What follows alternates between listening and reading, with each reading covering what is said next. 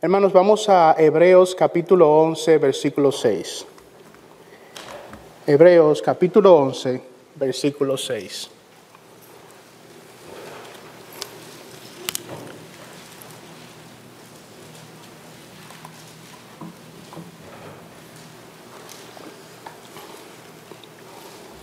Dice así, y sin fe es imposible agradar a Dios, porque es necesario que el que se acerca a Dios crea que Él existe y que es remunerador de lo que le buscan. Vamos a orar. Padre Celestial, te damos gracias, oh Señor, por el privilegio que nos das de estar en tu casa en esta mañana. Gracias, oh Señor, porque tú has cuidado y has guardado a tu iglesia y porque me has protegido, Padre, desde mi niñez. Gracias por las bendiciones que tú has traído a mi vida y también las correcciones, Señor, que me has dado. Permíteme compartir estas cosas con mis hermanos, no para que ellos me vean a mí, sino para que ellos vean tu misericordia y tu gracia para conmigo y para con muchos de, de tus hijos, Señor. Que tu nombre sea exaltado en esta mañana y que todos nosotros glorifiquemos tu santo nombre. Te pedimos esto en el nombre santo de Cristo Jesús. Amén. Por la misericordia del Señor, tuve el gran privilegio de nacer en un hogar cristiano. Hoy, a mis 41 años de edad, entiendo mejor cómo el haber sido criado por padres cristianos trajo consigo dos grandes bendiciones. La primera gran bendición fue la de haber sido expuesto a Dios y a su palabra desde muy temprana edad. La segunda bendición fue que crecí viendo el ejemplo de padres cristianos. Ciertamente no fueron perfectos, pero hoy veo el bien que ha hecho a mi corazón algunas de las cosas que vi en ellos. Si bien, si eres un joven o un niño que ha gozado del mismo privilegio, debes saber que no naciste en un hogar cristiano por casualidad. Dios ha tenido una misericordia y una bondad contigo que no ha tenido con miles de otros niños y niñas a lo largo de la historia. Nacer en un hogar cristiano no es una carga, no es una desventaja no es un problema. Nacer en un hogar cristiano con padres que aunque imperfectos aman a Dios y perseveran en la fe es una grandísima bendición. Si tus padres te traen a la iglesia, ellos te están dando lo mejor que tienen. Te están dando lo mejor que tienen, que es el que seas expuesto al Evangelio que puedas oír sobre el Salvador del mundo, Cristo Jesús. Esto es lo mejor que tus padres pueden hacer por ti, porque la fe viene por el oír y el oír por la palabra de Cristo. Si eres un joven o un niño que nació en un hogar cristiano, te animo a que les des gracias a Dios por esto antes de que llegues a una edad adulta o antes de que salgas de tu casa para darte cuenta del gran privilegio que tenías. Para mí fue de gran bendición haber sido expuesto a Dios y a su palabra desde niño, pero también tuve por la gracia de Dios el privilegio de crecer viendo el ejemplo de mis padres. No, no todos los cristianos gozamos de los mismos dones algunos se les ha dado el beneficio de ser hombres y mujeres con el don de la enseñanza. Otros se caracterizan por ser dadivosos, otros por ser serviciales, otros por su discernimiento. En mi caso, doy gracias a Dios porque crecí bajo el cuidado de un padre en quien pude ver de forma muy evidente la disciplina piadosa de la oración. No puedo contar las ocasiones en las que abría la puerta de su habitación y lo encontraba orando. Crecí viendo esto, que, crecí viendo que esto ocurría en diversos días de la semana y a diversas horas. Recuerdo vívidamente levantarme de madrugada y encontrar a mi padre de rodillas en la oscuridad. Haber crecido con un padre con esta vida de oración me ha supuesto un gran beneficio espiritual. Crecí aprendiendo que la oración es parte integral de la vida del cristiano. Le doy gracias a Dios porque hoy entiendo que hablar con Él es algo que puedo hacer en cualquier día a cualquier hora y en cualquier lugar. Padres cristianos, hombres de la iglesia, ¿cuál es el don o la disciplina espiritual con la que estás impactando la vida de tus hijos? Ellos no te van a recordar por tu perfección. Eso es imposible. Ningún padre es perfecto pero la forma en la que usamos nuestros talentos y nuestros dones y la disciplina espiritual que desarrollamos va a tener un gran impacto en la vida de nuestros hijos. Mi padre no era perfecto, mi padre no es perfecto, pero le doy gracias a Dios porque me dio un padre imperfecto que oraba. Por otro lado, el Señor me concedió crecer bajo el cuidado de una mujer de mucha fe. Una de las cosas que recuerdo de mi madre era cómo servía a sus hermanos en la iglesia haciendo uso de los dones y talentos naturales que Dios le había dado. Ella era una costurera de profesión mi niñez me, la pasé y la recuerdo debajo de una tela de corte viendo pedazos de tela caer al suelo. Crecí viendo a mi madre en las madrugadas confeccionando los vestidos de boda de varias de las jóvenes que contrajeron matrimonio en la iglesia. Ella era una mujer con mucha creatividad, cosa que sin duda me influyó grandemente. Uno de los talentos que más fama le ganó fue el de cocinera, sea para una boda o para los eventos que se realizaban en la iglesia, los hermanos siempre se alegraban cuando doña Ruth les cocinaba. Esto era algunos de los talentos con los que mi madre servía a otros dentro y fuera de la casa. Pero el don más importante que Dios dio a mi madre fue el ser una mujer de mucha fe. Uno de los primeros pasajes que ella nos enseñó a mi hermano y a mí fue el de Hebreos 11, versículo 6. Sin fe es imposible agradar a Dios, porque es necesario que el que se acerca a Dios crea que Él existe. Recuerdo cuando era niño que ella nos subía a mi hermano y a mí a un muro que me parecía muy alto y nos decía que nos lanzáramos que tuviéramos fe que ella nos iba a atrapar en el aire. Y mi hermano y yo lo hacíamos. Nos decía que de la misma manera, nos decía que de la misma manera que ella estaba allí para atraparnos antes de caer, así mismo, así mismo podíamos creer que Dios estaba con nosotros. Quizás, quizás esto para mí fuera solo un juego, y quizás no teológicamente profundo, pero eran pequeños ejemplos visibles que ayudaron a un niño a creer en un Dios invisible. Ahora entiendo que Dios usó a mi madre para prepararme, preparar mi corazón para cuando Él enviara a su palabra. Yo vine a los pies de Cristo siendo aún un niño gracias a una serie de sermones que el pastor Francisco Guzmán en la Iglesia de la Trinidad en Santo Domingo dio sobre el infierno. Recuerdo que las imágenes sobre los sufrimientos y el dolor que se experimentarían en el infierno llenaron mi cabeza y me aterrorizaban. Al punto que un domingo, mientras el pastor Guzmán predicaba, tuve que salir de la iglesia.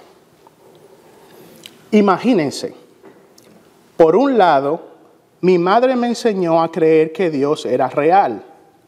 Y por el otro, Dios envió su palabra para enseñarme que ese Dios real enviaría al infierno a los pecadores. Me preguntaba, ¿sería yo uno de ellos? ¿Sería yo uno de ellos?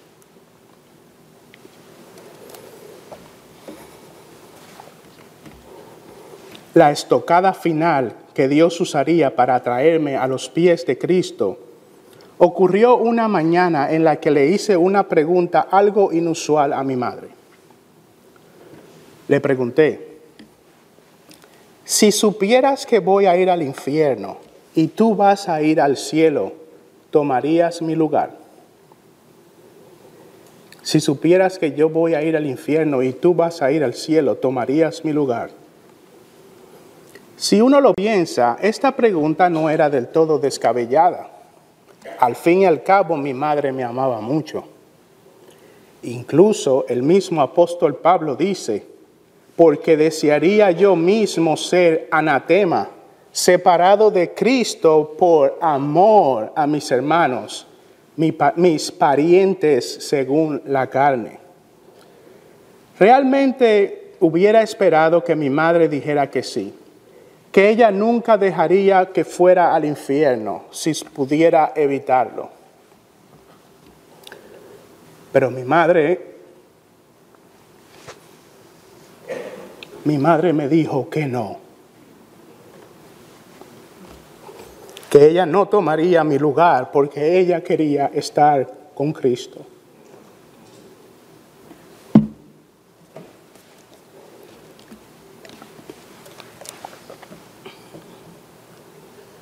No podría describir lo triste que me sentí al escuchar a mi madre. Sentí como si ella misma me tomara de la mano y me llevara a la corte de Dios. Sentía que estaba frente a ese Dios real que había preparado un infierno real y ahora mi madre me había dejado allí solo.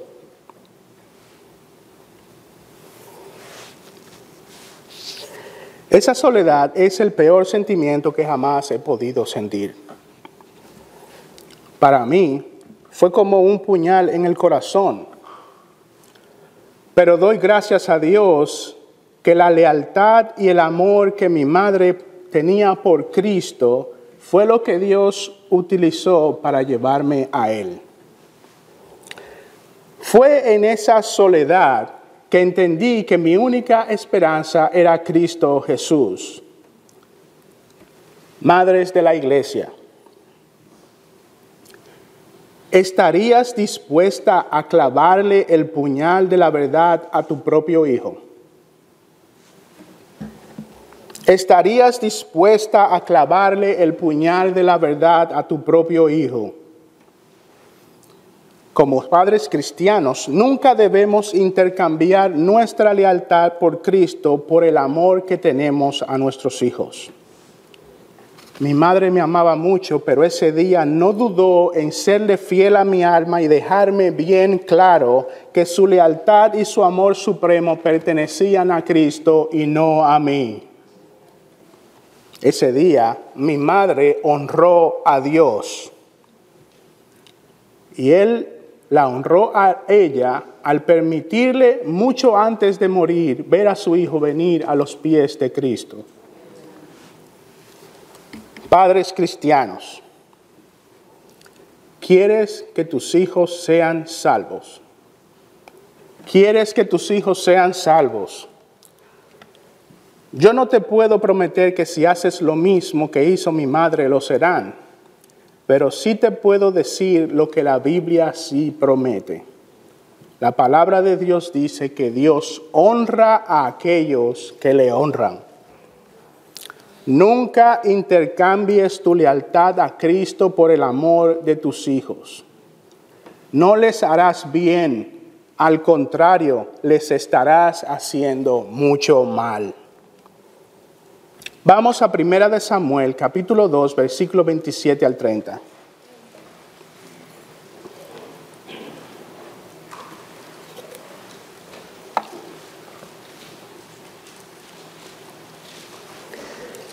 Primera de Samuel, capítulo 2, versículos 27 al 30.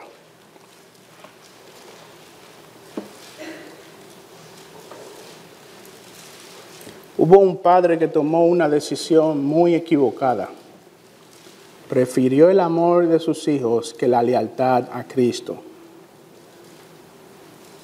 Oigan lo que el Señor le dice a Elí.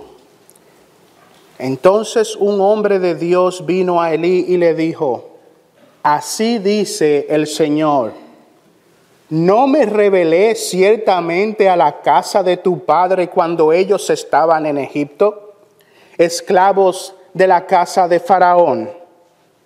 ¿No los escogí de entre todas las tribus de Israel para ser mis sacerdotes, para subir a mi altar, para quemar incienso? para llevar el efod delante de mí?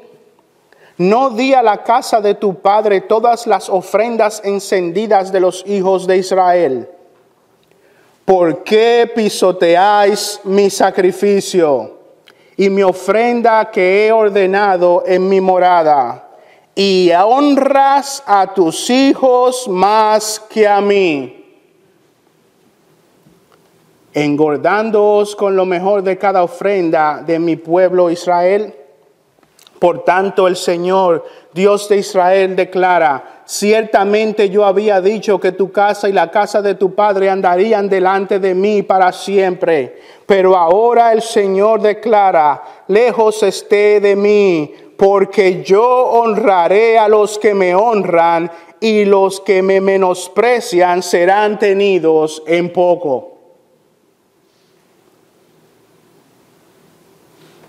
Imagina al Señor diciéndote, ¿por qué pisoteáis mi sacrificio? Eso es lo que hacemos, hermanos, cuando ponemos a cualquiera en la escala de lealtad y amor más que al Señor Jesucristo. Pisoteamos su sacrificio. ¿Por qué pisoteáis mi sacrificio y honras a tus hijos más que a mí? Padres, la manera de hacer que tus hijos sean beneficiarios de la gracia de Dios, sea la gracia salvadora para vida eterna o la gracia común para bienestar en este mundo, no es en apoyarles en todo, no es en mimarlos en todo, no nuestros hijos serán beneficiarios de la gracia de Dios cuando ellos estén, bien apercibidos de que tu lealtad y tu amor supremo pertenece solo a Cristo. No les estás haciendo bien. Esa satisfacción temporal que sientes a ver la alegría de tus hijos te puede salir muy caro. El Señor Dios acabó matando a los dos hijos de Eli. Y dice la palabra que Él quería que murieran. No les estás haciendo bien. Si mi madre no hubiera sido fiel a mi alma y no hubiera sido leal a Cristo, posiblemente yo no estaría aquí hoy. No les estás haciendo bien. No pisotees el sacrificio de Cristo Jesús. No hagas eso. Tus hijos no van a ser salvos por nada que tú hagas, porque la salvación es solo de Jehová. Pero Dios honra a los que le honran. Dios honra a los que le honran. Cuando haya en nuestros hijos algún patrón de conducta pecaminosa, ellos no deben encontrar apoyo o tolerancia. ellos deben encontrar en sus padres cristianos resistencia y oposición. Resistencia y oposición. Fíjense que dije patrón de conducta pecaminosa. Nuestros hijos cometen pecados igual que nosotros. Pero a veces le dejamos pasar una cosa y esa cosa se convierte en ese patrón de vida ahora. En un hogar cristiano, las reglas son las reglas de Cristo. Esas son las reglas de un hogar cristiano. No, que mis hijos no son cristianos, no importa. En un hogar cristiano las reglas son las reglas de Cristo. Dios honra a los, a los que le honra. Cuando tus hijos tengan patrones de conducta pecaminosa, tienes que presentarles resistencia y oposición.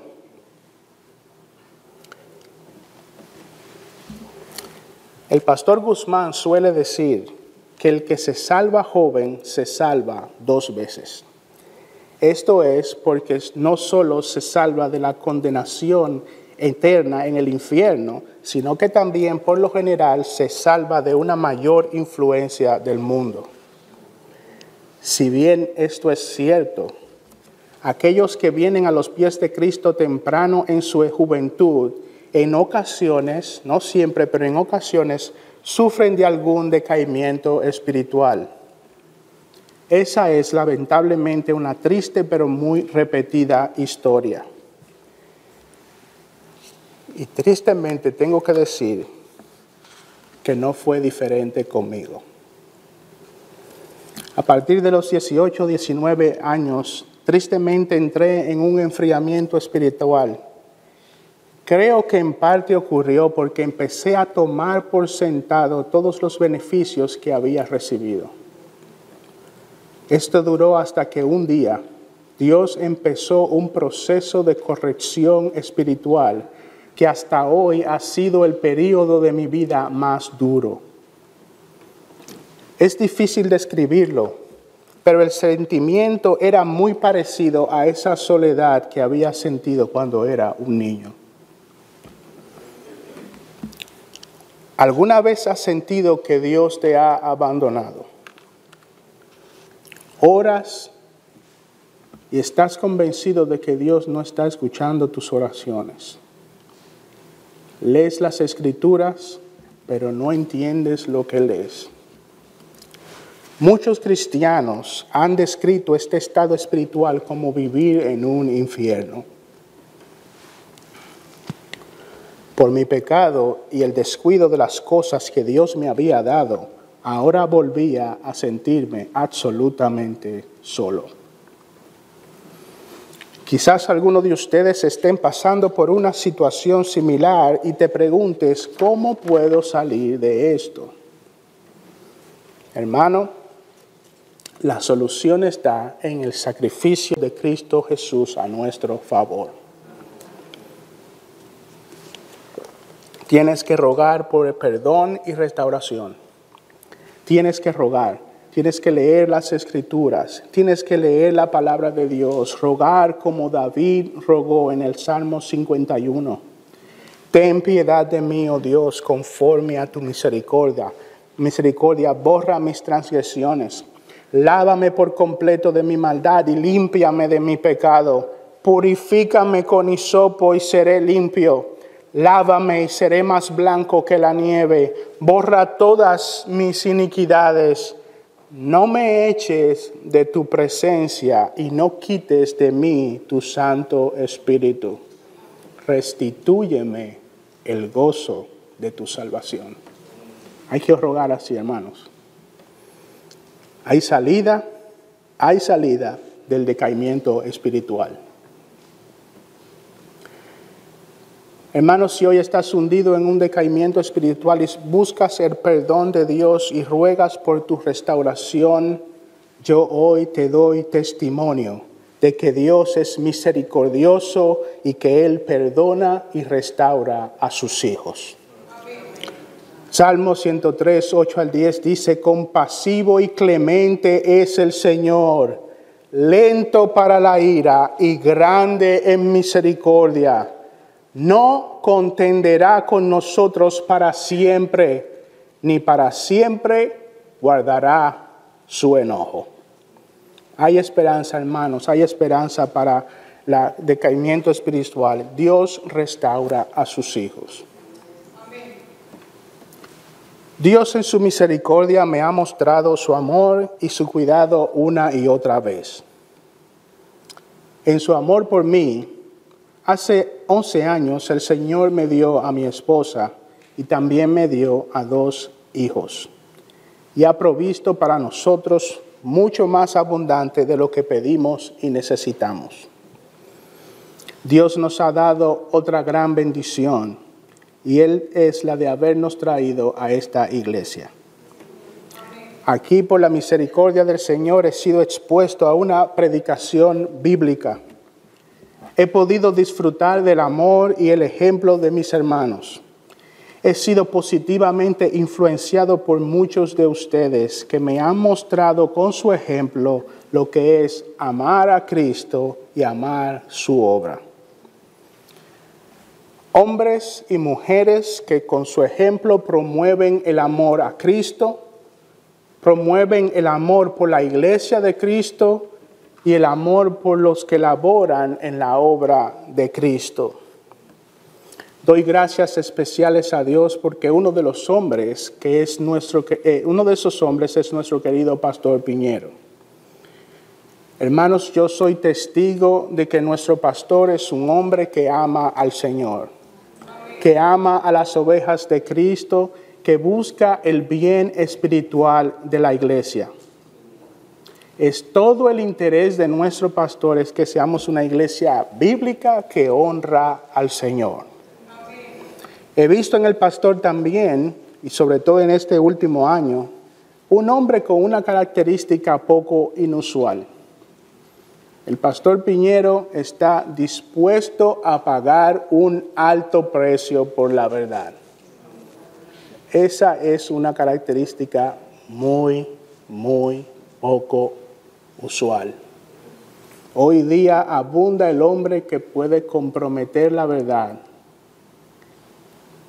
Pero he llegado a conocer al pastor y estoy convencido de que él estaría dispuesto a morir por la verdad. Por último, hermanos, quiero públicamente dar gracias al Señor por permitir servir en esta iglesia. Quiero dar gracias a todos los miembros por el inmenso privilegio de permitirme servirles como diácono. Realmente, hermanos, ese es un favor inmerecido. Hermanos, si no sé qué el Señor tenga para mí en el futuro, pero le pido que me permita servirle en su casa junto a todos ustedes. Y que todos nosotros, todos nosotros, hermanos, unidos, en un amor por Cristo y por la verdad, demos gloria y honra a su nombre. Vamos a orar. Padre, gracias por tus bendiciones. Gracias, oh Padre, porque aún en medio del dolor y la prueba pude ver tu mano obrando a favor de mí. Gracias por esta iglesia local. Gracias por los padres cristianos que nos has dado. Danos a cada uno de aquellos que nos has dado hijos, fidelidad y amor por ti. Y que la iglesia bautista de North Bergen sea un solo hombre dispuesto a pagar el alto precio por la verdad, para honra y gloria de tu santo nombre. Acompáñanos, oh Señor, en el culto de adoración. Gracias, oh Padre, te pedimos en el nombre de Cristo Jesús. Amén.